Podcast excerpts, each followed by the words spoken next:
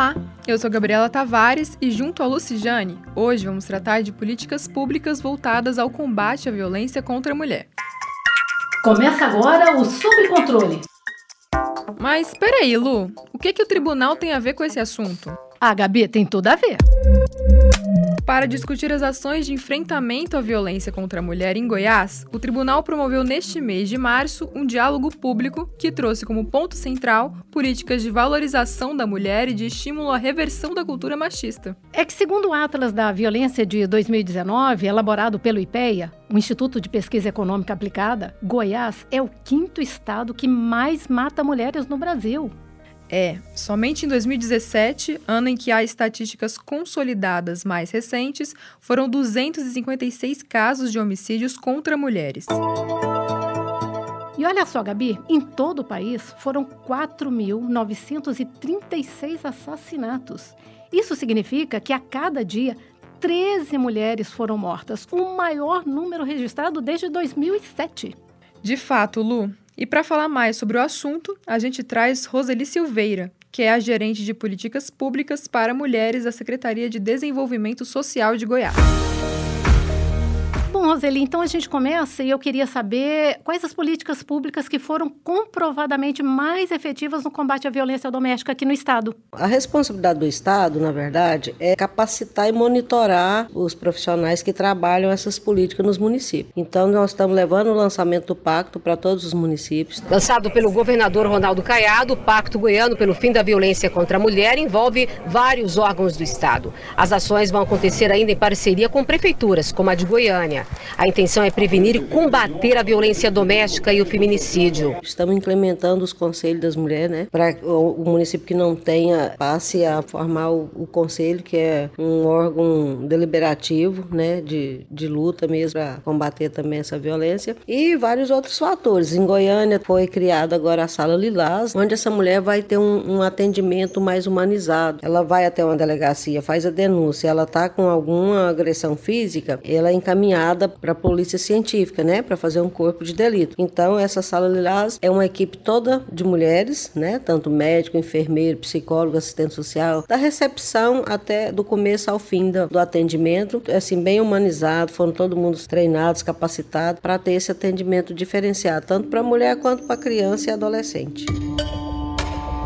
Goiás é o estado que mais mata mulheres negras. Em 2017, dos 256 casos de homicídios contra mulheres, três quartos eram mulheres negras. Roseli, existe algum recorte nas políticas públicas voltadas especificamente para essas mulheres? Então, esses projetos que estão sendo implantados, ele é para atender toda mulher independente de, de raça, de credo, né? Então, assim, é um todo envolvido em combater todo tipo de violência e para todos e para todas as mulheres, independente de qualquer coisa, né? Bom, só para completar, a gente sabe que muitas mulheres, por medo, até mesmo vergonha, não denunciam a violência que elas sofrem dentro de casa, né? Polícia Militar Emergência. É, boa noite. Boa noite. Eu tô ouvindo uns gritos aqui atrás da minha rua, uma mulher pedindo socorro. Daí tem um homem gritando também. Pois é, gente, um fator muito perigoso, inclusive, já que boa parte dos assassinatos acontecem em ambiente doméstico. Então, Roseli, eu aproveito esse gancho para perguntar o que, que está sendo feito para incentivar que essas mulheres procurem a delegacia da mulher. O trabalho é de orientar mesmo essas mulheres, né, de como a, é, a, sequência da violência chega até o feminicídio. No primeiro momento de violência, que elas já procurem os direitos legais delas. Quando tiver dúvida, procura um CRAS, né, que todo município tem um CRAS, que é o Centro de Referência em Assistência Social. Tem psicólogo, tem assistente social, que vai estar tá orientando essa mulher onde ela vai procurar essa ajuda. Se for o caso, é para registrar uma ocorrência na delegacia e ela vai ser atendida e orientada a procurar uma ajuda psicológica. Se for o caso de fazer o exame, já vai ser encaminhada para um IML para estar tá fazendo o corpo de delito. E tem todo é, esse acompanhamento. Esse é o caso e o interesse da mulher para que ela tenha um acompanhamento psicológico também. Você sabe quais são os seus direitos como usuário do CRAS? Não? Então eu vou te contar. Você tem o direito de conhecer o nome e a credencial de quem está te atendendo, a ser atendido informado e ter suas demandas asseguradas pela Política Nacional de Assistência Social. E qual é o procedimento operacional padrão para quando uma vítima vai até a delegacia da mulher? Vocês chegam, por exemplo, a acolher a vítima? Então, nós, estados, não temos essa responsabilidade nossa. Tem todos o, esse amparato junto aos municípios. A responsabilidade do estado é em capacitar os profissionais, monitorar, acompanhar essa estatística, né? Mas as propostas do governador é de ter esses centros de amparo regionalizados. Então, dividir o estado por região para que fique mais fácil, né? A pessoa que está lá no Nordeste, lá no Norte Goiano, ele ter um, um amparo ali mais próximo. Porque você sabe que muitas das vezes a mulher aguenta a primeira vez a segunda vez, por não ter para onde ir, não ter um emprego, não ter uma profissão. Então, acho que é assim que a gente vai estar tá mudando isso: é dando oportunidade de aprender profissão, é tendo a oportunidade de conseguir um trabalho, ter essa independência financeira. Isso tudo é prevenção em combate à violência, porque até então, a partir da hora que essa mulher cresce culturalmente, financeiramente, ela é até mais respeitada pelo esposo ou pelo namorado. Roseli, a gente agradece sua participação aqui no Sobre Controle. Muito obrigada pelas informações. Bom trabalho. Vamos ajudar nós aí também, viu? Estamos contando com todos os homens de bem, com todas as, as mulheres e com toda a sociedade, porque é só unindo forças que a gente consegue ter um êxito. Opa, pode deixar. Gente, só explicando, a Roseli está com um pouco de pressa, ela tem um compromisso já agendado, mas eu queria reforçar a Lei 20.190 de 2018 da Alego, que obriga as empresas a reservarem 5% das vagas para mulheres vítimas de violência. Uma iniciativa do Estado que ampara mulheres vítimas de violência. É, tem que ver se está sendo cumprida, né, Lu? É, é verdade. Então, vamos seguir daqui. Chega! Que mundo é esse? Eu me pergunto. O TCE de Goiás também desempenha um importante papel no combate à violência contra a mulher aqui no estado. Bom, a gente conversa agora com o analista de controle externo, Valdo de Souza Filho, que é supervisor da auditoria operacional, que avaliou as políticas públicas contra a violência doméstica.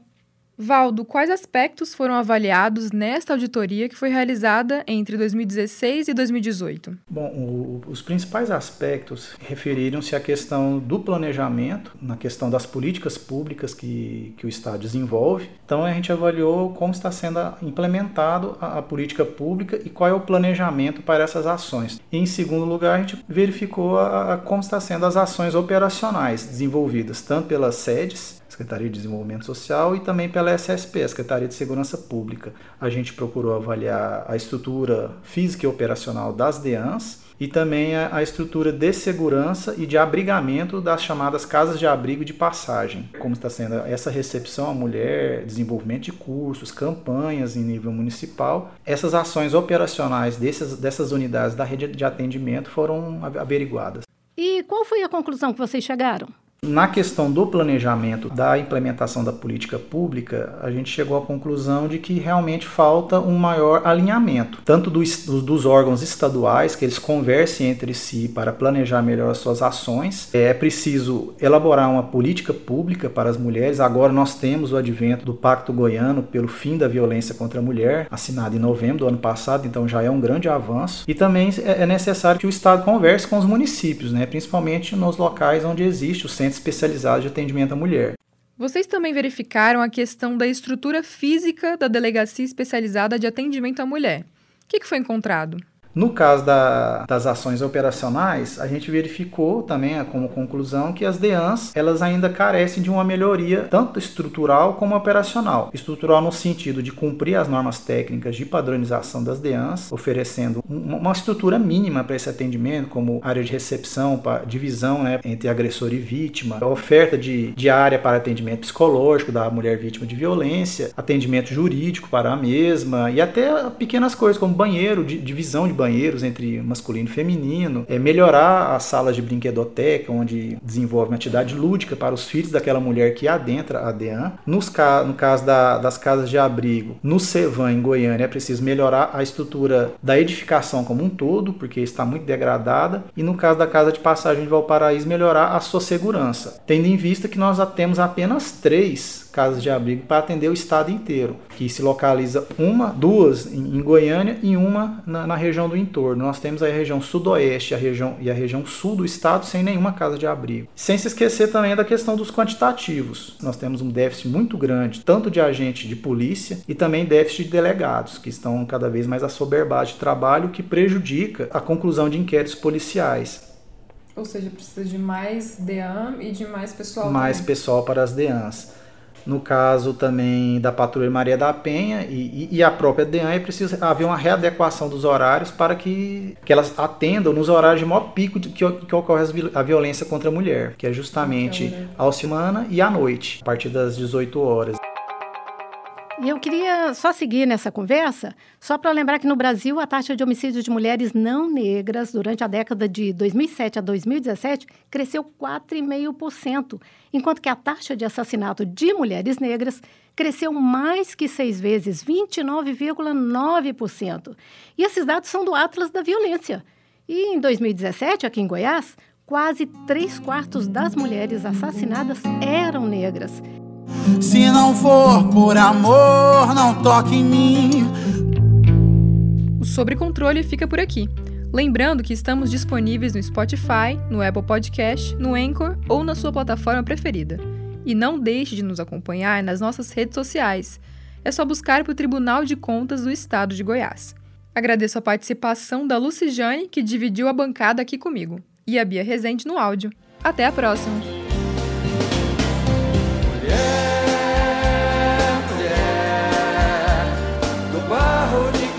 Você foi gerada.